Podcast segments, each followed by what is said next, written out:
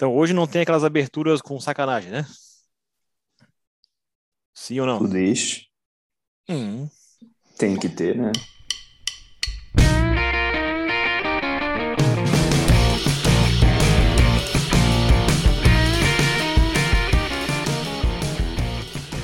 Então vamos fazer o início de mais um episódio aqui do nosso tão abençoado podcast, né? E hoje o tema é o seguinte, né?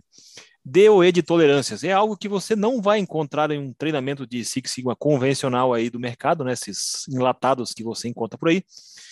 É, mas, né, com certeza, num treinamento meu, do André ou do Matheus, você vai encontrar e vai ser muito bem ministrado e vocês vão entender por quê, né? Certo, Matheus? Muito certo. Ah, então tá bom. Então não, não estou largando fake news aqui na, no horário nobre, né? É, então, hoje nós vamos abordar esse tema, né? Conforme eu estou comentando aqui, né? E vou começar com uma contextualização sobre por que essa ferramenta foi criada, inventada por nós aqui, né? E por que a gente utiliza no nosso dia a dia e outras uh, instituições, empresas, pessoas e mancebos, né? Não utilizam isso, né? Uh, essa ferramenta, o DOE de tolerâncias, ele se encaixa dentro de uma aplicação de Design for Six Sigma, né? A gente já gravou episódios falando aqui sobre Design for Six Sigma. E, e ele serve basicamente para quê? Né? Para prevenir falhas em produtos, processos e outras coisas similares. Né? Só que de que forma que, que isso acontece? Né? Quem vai explicar a mesma ferramenta é o Matheus, né? não sou eu. Mas vocês vão encontrar nos nossos projetos, né? nos nossos cases utilizados durante as aulas, duas aplicações bem fortes. Né?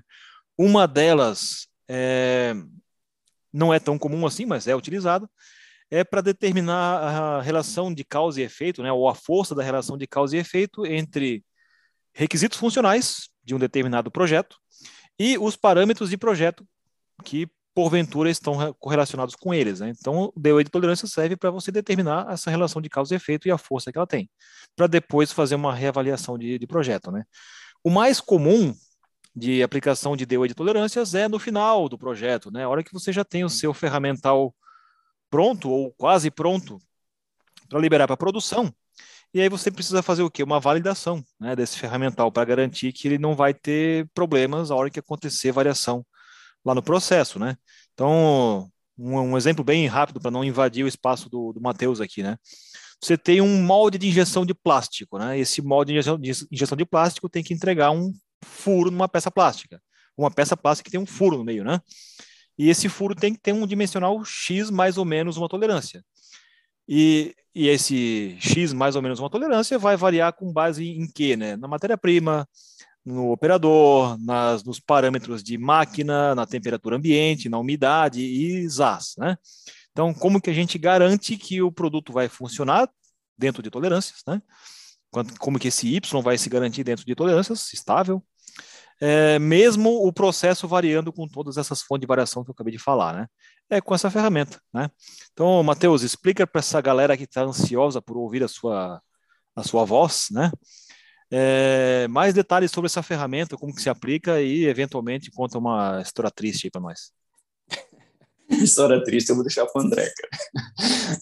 Ai, ai, ai, vamos lá então. Você estava falando muito bem, né, cara? Muito bonito, muito legal. É, quase que eu deixei você pegar a minha parte aí, cara.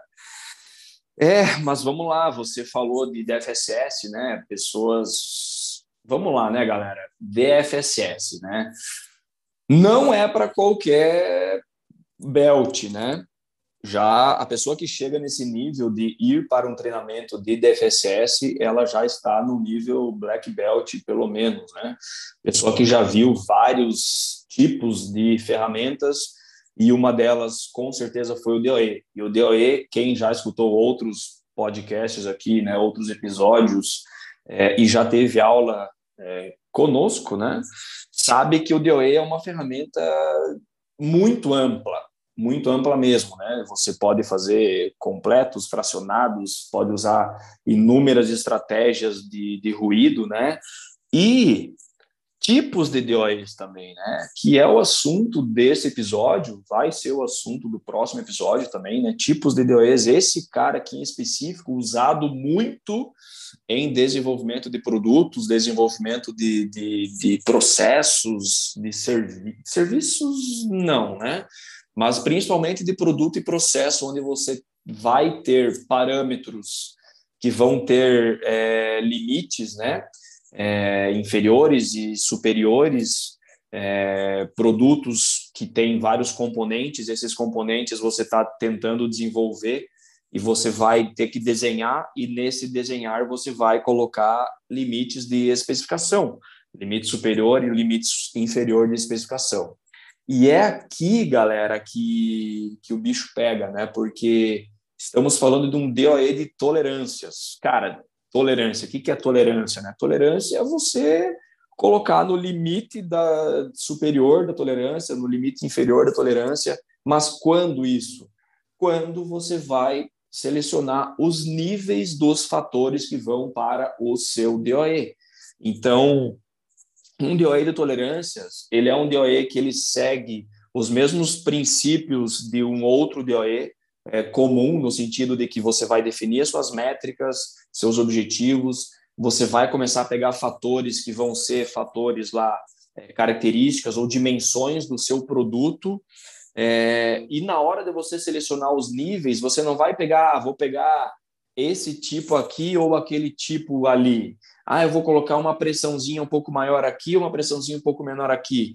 Não, você vai no limite superior e no limite inferior ou muito próximo disso, tá? Porque nem sempre vai ser possível você pegar é, um produto, vai pegar, vamos pegar um refrigerador, né? Vou pegar um refrigerador que é mais fácil e inclusive é um exemplo bastante utilizado, né? É, você tem a eficiência do produto como tua métrica ou consumo, né?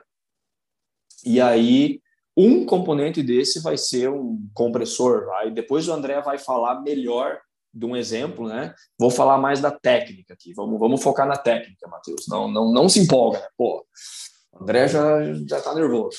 É, mas é, é aí que muda, tá, pessoal? Você vai pegar os teus componentes ou as tuas dimensões, as características, pode colocar coisas de processo, pode misturar produto, processo, aplicação, pode, mas os níveis do teu DOE serão os limites, serão as especificações, serão as tolerâncias. O que, que vai mudar em relação a um DOE normal? Cara, na hora de você analisar, você vai ter uma equação você vai ter uma possibilidade de prever, estimar o comportamento desse teu produto em várias situações de aplicação de processo ou de produto. Será que a tua especificação ela está sendo bem desenhada? Será que a gente não deveria aumentar ou diminuir as nossas tolerâncias? Será que lá no processo a gente não devia meter um controle mais rígido naquele fator que foi o primeiro do Pareto lá no nosso comportamento do produto? E os níveis desse DOE, desse fator, eram os limites de aplicação daquele parâmetro lá na máquina do processo. Então, você tem uma gama gigantesca de entendimento de todo o espaço de inferência onde o seu produto, seu componente vai estar inserido, né? E aí você consegue, inclusive, pensa comigo, né? Quem está me acompanhando? Quem está me acompanhando, né? Porque talvez algumas pessoas se perderam aí no, no caminho. Se você tem um fator que o limite inferior de especificação, né, é o nível menos e o limite superior de especificação é o nível mais, qual que é o ponto central desse cara? É a nominal da especificação. Então, você consegue, na sua equação, supondo linearidades né, entre o nível menos e o nível mais, você consegue, inclusive, estimar o comportamento do teu produto quando tudo estiver na nominal. Então, cara, olha que animal. Você coloca tudo no ponto zero ali, você teria o comportamento do teu produto na nominal. Ah, mas esse cara aqui, se, se o processo escapar e me entregar no limite superior, cara, você vai ter uma resposta no Y. E se ele for lá para o limite inferior, você vai ter uma outra resposta no Y. Qual que é o que mais afeta, qual que é o que menos afeta? Então, essa é a, a técnica, né, um pouco da teoria que tem por trás disso, né? Antes que eu me empolgue aqui, comece a falar de um exemplo, cara, André, é, você com certeza já viu, né, é, isso acontecer, já deu aula disso. É, dá um exemplo para nós, cara. Depois a gente volta aí é, debatendo sobre o assunto um pouco mais. o legal é o Matheus fingindo tipo que a... não, dá um exemplo aí agora que cara nos bastidores tem que segurar aqui o Matheus, senão o bicho se empolga e fala a parte de todo mundo. Mas é bacana isso daí, porque o assunto realmente é muito interessante.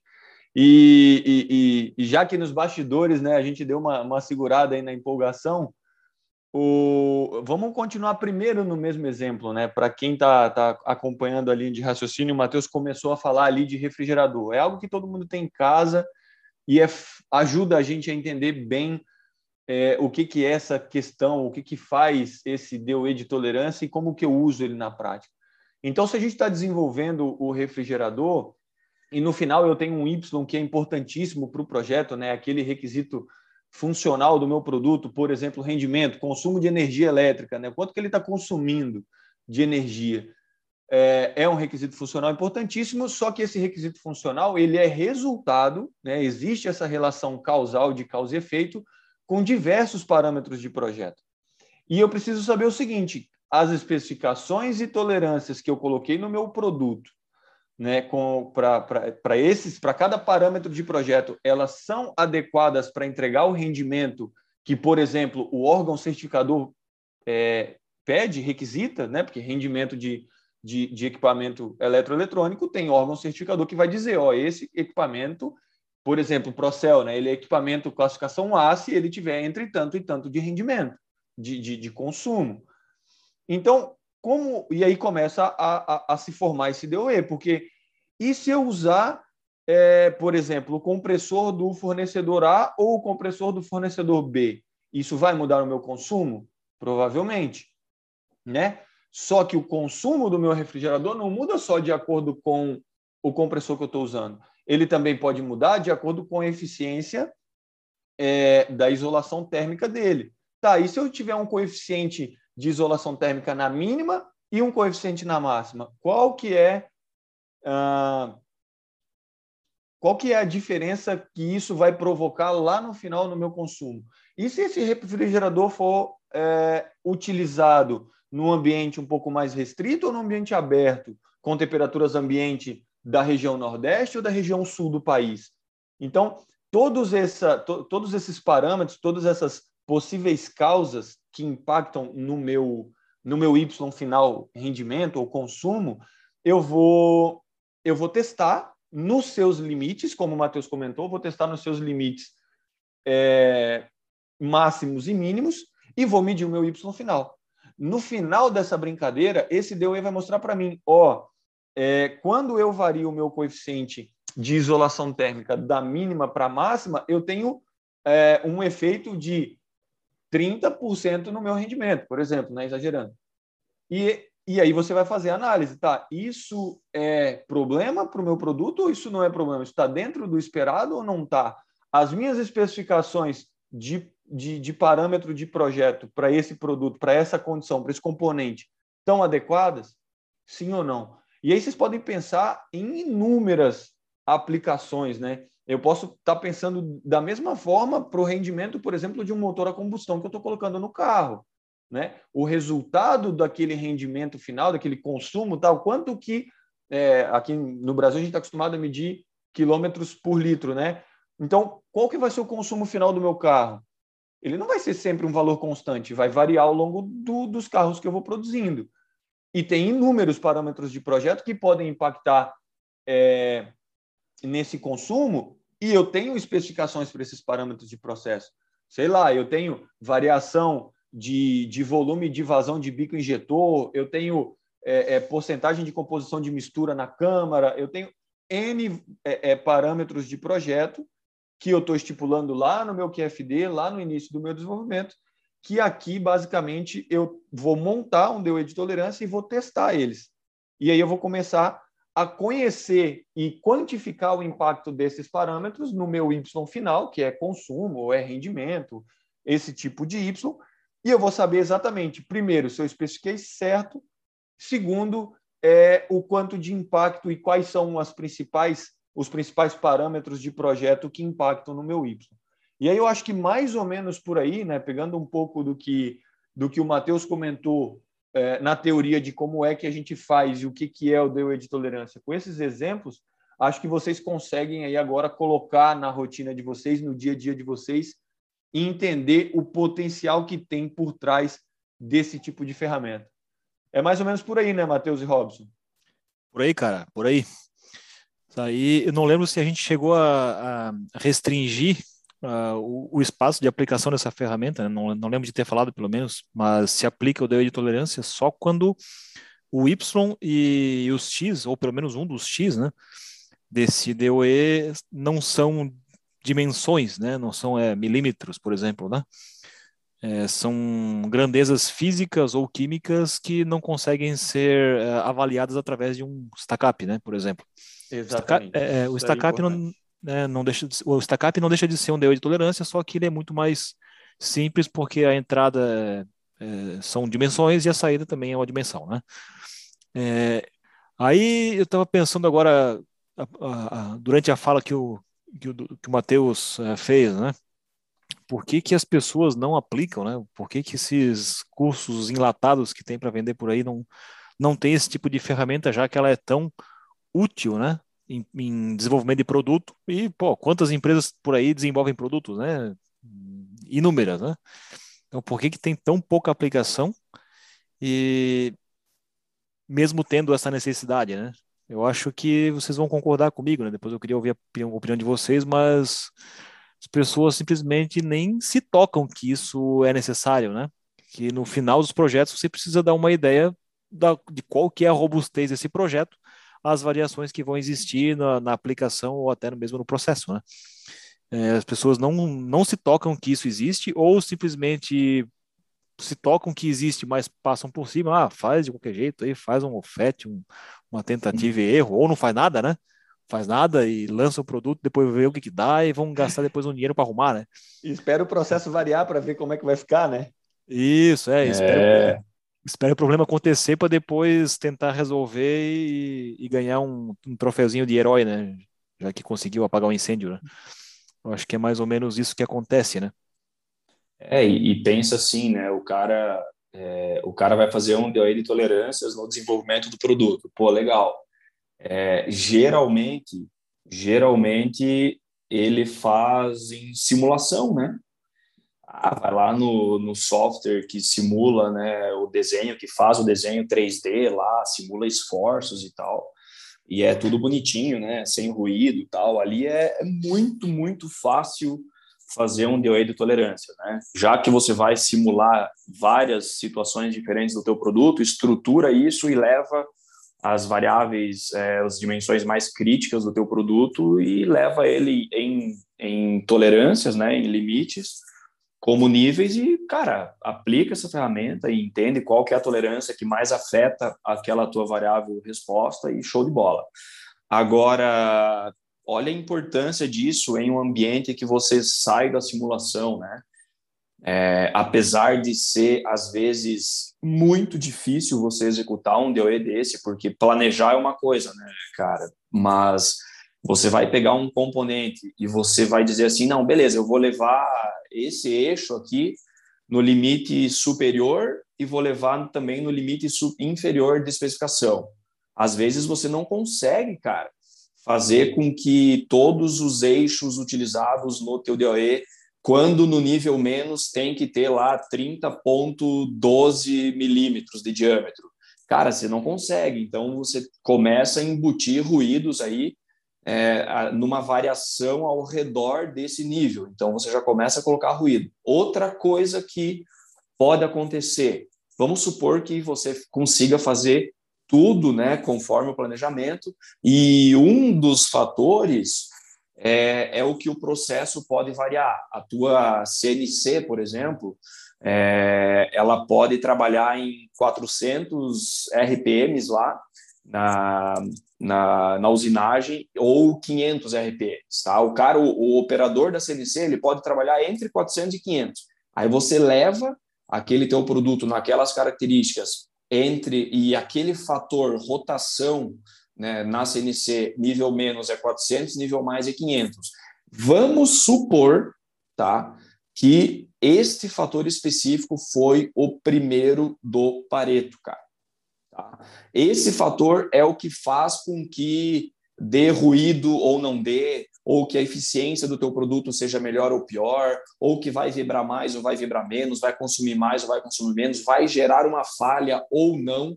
E ele é mais importante para essa falha do que as dimensões mais críticas do produto, cara. Então, de, tem, tem várias saídas nesse momento, né? Pô, peraí, cara, a gente está desenvolvendo um produto que a gente não está conseguindo ser robusto à rotação da máquina lá na fábrica. Como que nós vamos controlar essa rotação da máquina? Ou como que nós vamos deixar o nosso produto mais robusto é, para garantir que qualquer alteração da rotação lá na máquina não acabe com o nosso produto, né? Então isso vale muito no, no desenvolvimento de um produto, né? As pessoas é, às vezes que nem vocês falaram, cara, projeta aprova o gate lá do projeto, bota para rodar e aí começa a variar lá a fábrica. Um dia o cara faz com 420, outro dia com 480. Aí pediram para ele acelerar a produção, ele foi lá e meteu 500 RPM para acelerar a usinagem. E aí começa a dar um monte de BO lá e ninguém faz ideia por quê, né? E aí vão culpar várias coisas, vão tentar várias coisas e não vão chegar a lugar nenhum. Né? Então, tem as suas importâncias bem, bem críticas mesmo. Uh, esse tal de tolerance, DOI, né, cara? DOI de tolerâncias. Muito bom. E você que está achando que é igual Stacap, não, né? Porque, ai, mas isso aí é a mesma coisa que fazer um Stacap. Pô, beleza. O, o Robson falou, pá, não deixa de ser, porque você está levando só tolerâncias para o Stacap, né? Mas você não está vendo no teu stack-up se vai dar ruído ou não, se vai dar consumo maior ou menor, se vai vibrar a peça ou não, você está vendo uma folga, né? Está vendo um gap entre várias somatórias de tolerâncias, né? Um empilhamento de tolerâncias que vai gerar um gap. É, Agora, eu quero, eu quero, ver o cara colocar a, a questão da isolação térmica do refrigerador no, no cálculo de sensibilidade do stack-up, né? Vamos lá, é... conseguir, conseguir colocar, beleza, manda ver. Eu quero ver. Não duvida, hein, cara. Não duvida. Tem uns retardados aí, tem uns bichos meio fora da cachola que já tá pensando aí, né, cara? É muito mais fácil do que tentar colocar essa sensibilidade no stack-up, é muito mais fácil fazer um delay tolerância. Muito bom, Exatamente. podíamos até fazer um episódio sobre stack-up, né? Não fizemos Opa. ainda. É, não, não fizemos ainda. Eu acho que mais para frente vão ter que fazer.